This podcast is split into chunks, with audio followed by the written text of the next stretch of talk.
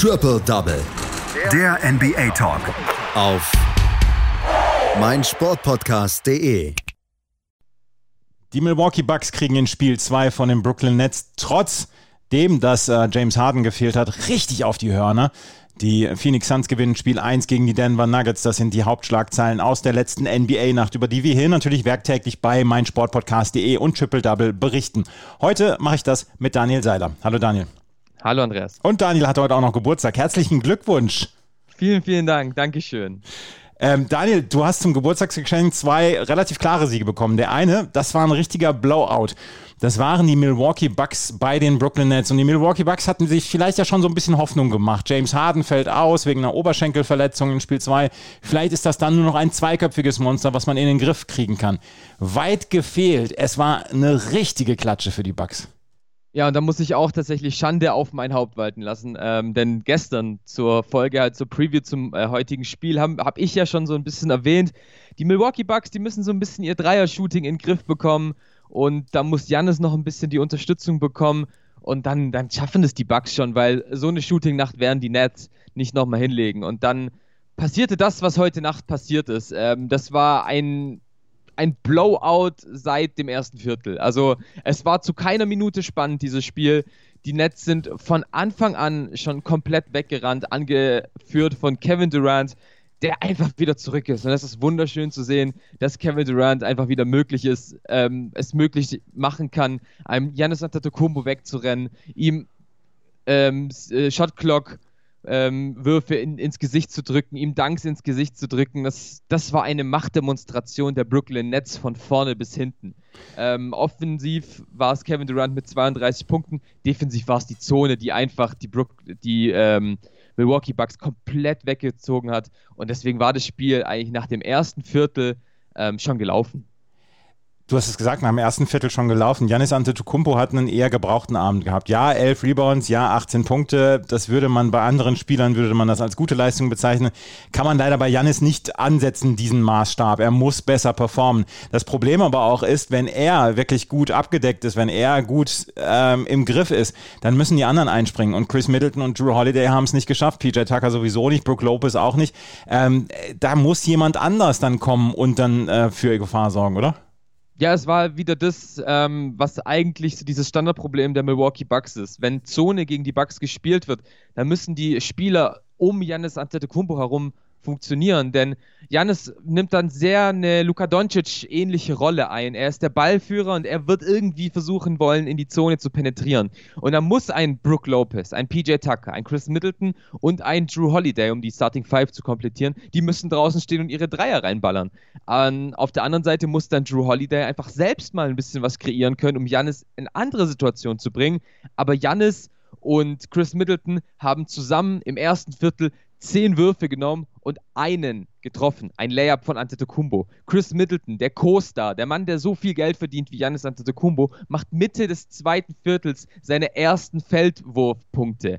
Und so kann man als Team einfach nicht in den Playoffs bestehen. Ähm, die Brooklyn Nets, ich weiß nicht, wie sie es machen. Die, Def die Defense funktioniert einfach gut. Und die Bucks scheinen tatsächlich ein bisschen aufgeregt zu sein und es hat gerade sehr den Anschein, als ob die Serie der Miami Heat Serie aus der Bubble gleicht, nur dass die Brooklyn Nets einfach ein viel krasseres Team sind.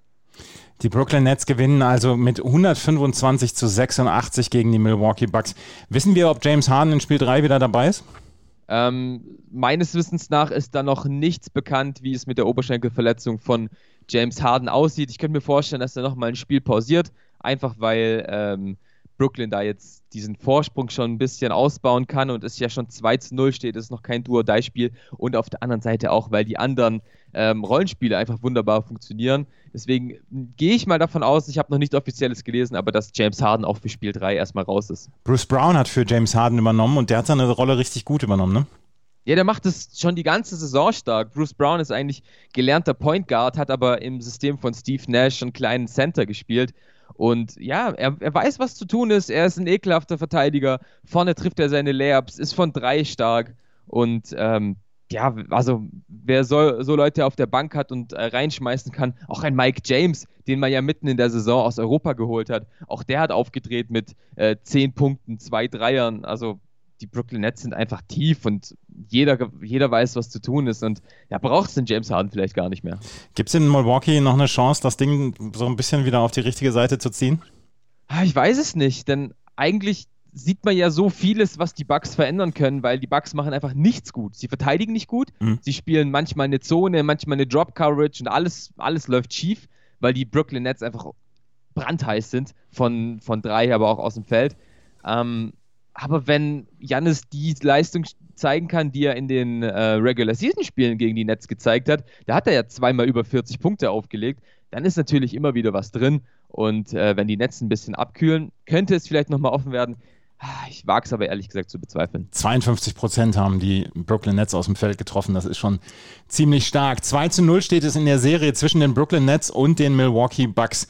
Die Denver Nuggets und die Phoenix Suns hatten gestern Spiel 1 und ähm, das ist eine Serie, die man von vornherein, glaube ich, sagen kann, das ist eine 50-50 Nummer. Die ähm, Denver Nuggets müssen auf Jamal Murray verzichten, das ist nicht gut. Chris Paul scheint wieder fit zu sein und letzte Nacht haben die Phoenix Suns mit 122 zu 105 gewonnen. Das sieht alles relativ klar aus, aber es brauchte einen furiosen Zwischenspur zwischen Ende dritte Viertel und Anfang viertes Viertel, damit die Phoenix Suns dieses Spiel auf die Seite gezogen haben. Bis dahin war es ja ausgeglichen.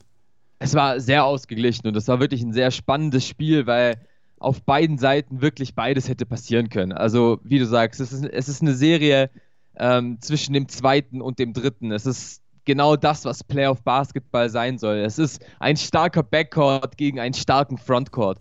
Und es gibt so viele Parallelen zwischen den Teams, aber auch so viele Differenzen. Und deswegen habe ich mich sehr auf dieses Spiel gefreut. Und ähm, spannungstechnisch wurde ich zumindest ähm, auf jeden Fall nicht enttäuscht. Es war wirklich von Anfang an ein Hin- und Hergerenne zwischen zwei Offensiven, die einfach alles, alles hinbekommen haben. Also gerade ähm, bei den Nuggets waren es am Anfang Nikola Jokic und Michael Porter Jr., die früh schon äh, die Führung für Denver äh, festmachen konnten. Dann ein Facundo Campazzo, der teilweise wieder richtig schöne Moves dabei hatte, oft zum Korb gezogen ist, aber auch seine Assists ein bisschen spielen konnte. Aber auf der anderen Seite genauso äh, die Phoenix Suns, angeführt von DeAndre Ayton, der einfach über Michael Porter Jr. einen schönen Poster-Dank im ersten Viertel rausgeholt hat. Also wirklich ganz, ganz viel hin und her.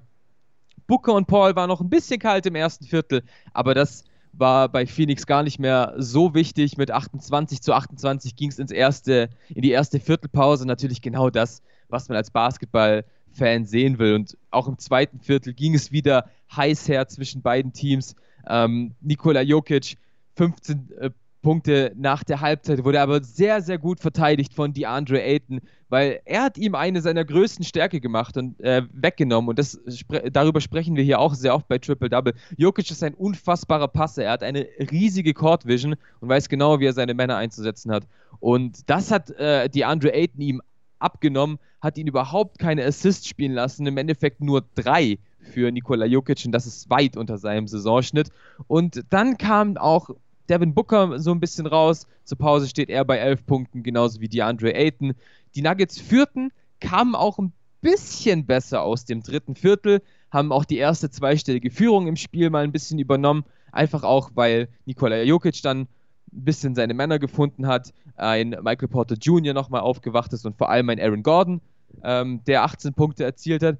Aber was dann passiert, das war Playoff Basketball und das war, glaube ich, Suns Basketball im Jahr 2021. Ein 16 zu 0 Run der Phoenix Suns, angeführt von Devin Booker, von Chris Paul, der endlich wieder in die Midrange gekommen ist. Seine Schulter sah richtig gut aus. Er hat auch kein Tape mehr getragen.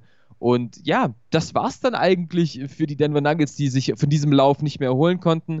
Und die Suns, die spielten das schon sehr, sehr routiniert am Ende runter und gewannen diese Partie deutlich. Ähm, aber letztendlich, wie du es schon gesagt hast, so deutlich wie das Ergebnis war dieses Spiel gar nicht.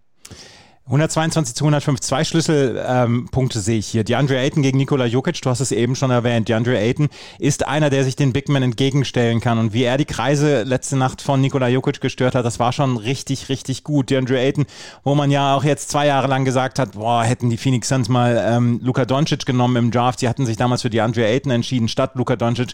Ähm, er scheint jetzt so langsam wirklich seine Rolle gefunden zu haben. Er ist auch aggressiver unterm Korb. Und das Zweite, was ich sehe, ist die wirklich hervorragende herausragende Defensive der Phoenix Suns, die ähm, switchen kann, die Double Teams aufnehmen kann, etc. und die unglaublich fix ist, was die Defensive angeht. Das könnte noch zu einem Problem für die Denver Nuggets werden, habe ich das Gefühl.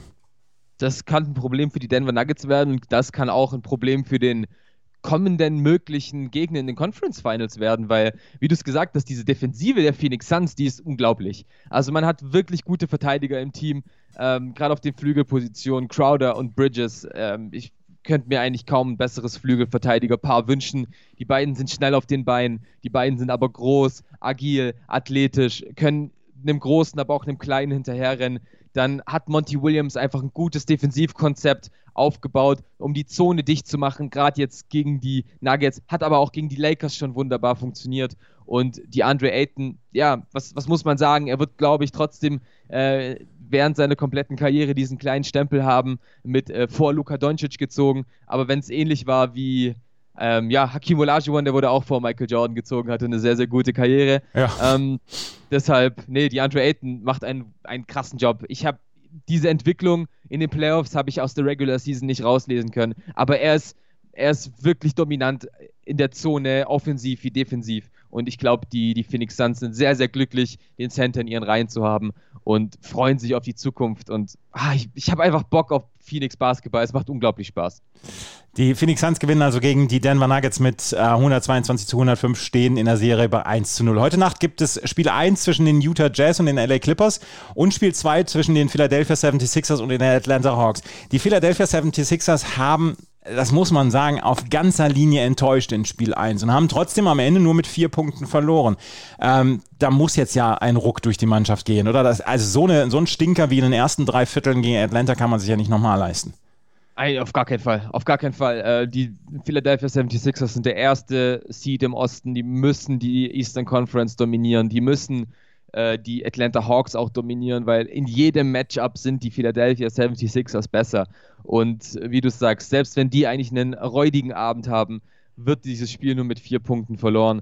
Das muss ein Sieg sein für die 76ers. Ansonsten gehen die Hawks, glaube ich, durch, weil ja, ich kann mir nicht vorstellen, dass die Sixers, nachdem man zwei Heimspiele verloren hat, nochmal vier aus fünf Spielen gewinnt. Ähm, also Philly schon mit bisschen dem Rücken zur Wand, aber ich sehe schon heute einen Sieg ähm, für, für Philly in der heimischen Arena. Was erwartest du bei Utah gegen äh, Clippers? Alles. Wirklich einfach, einfach alles. Ähm, die Utah Jazz, das beste Team der NBA in der Regular Season, Number One Seed, nicht nur in der Western Conference, sondern eben äh, NBA-weit. Äh, die LA Clippers haben einfach, aber einfach gezeigt, jetzt gegen die Dallas Mavericks, dass man sich auch mit schwierigen Matchups auseinandersetzen kann, äh, dass Kawhi Leonard und Paul George vielleicht so eine Serie doch dominieren können anders als es letztes Jahr noch in der Bubble war. Ich erwarte eine sehr, sehr enge Serie, die vielleicht wieder über vier, äh, sieben Spiele geht. Ähm, ich gehe mal mit den Clippers. Wir werden es sehen und wir werden es hier besprechen bei Triple Double auf meinsportpodcast.de. Werktäglich bekommt ihr dort die Zusammenfassungen zu den Spielen aus der NBA-Nacht. Das war Daniel Seiler mit seinen Einschätzungen dazu. Geburtstagskind Daniel Seiler. Danke, Daniel. Danke, Andreas. Schatz, ich bin neu verliebt. Was? Da drüben. Das ist er. Aber das ist ein Auto. Ja, eben. Mit ihm habe ich alles richtig gemacht. Wunschauto einfach kaufen, verkaufen oder leasen. Bei Autoscout24. Alles richtig gemacht.